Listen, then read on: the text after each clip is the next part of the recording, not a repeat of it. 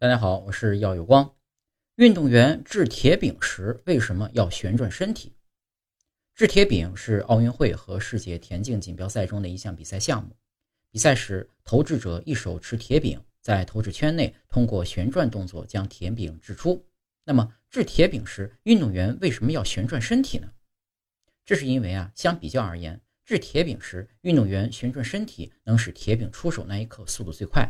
出手后，在相同条件下，铁饼落得最远。掷铁饼是一项非常古老的运动项目，它起源于一些掷石片的活动。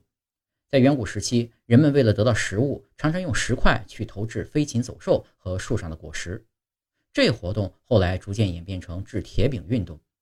一个完整的掷铁饼过程可以分为握法、预备姿势、预摆旋转、最后用力和铁饼掷出后的身体平衡五个部分。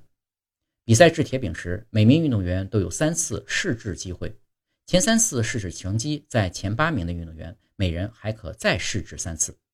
古希腊著名雕塑作品《掷铁饼者》表现的就是这项运动。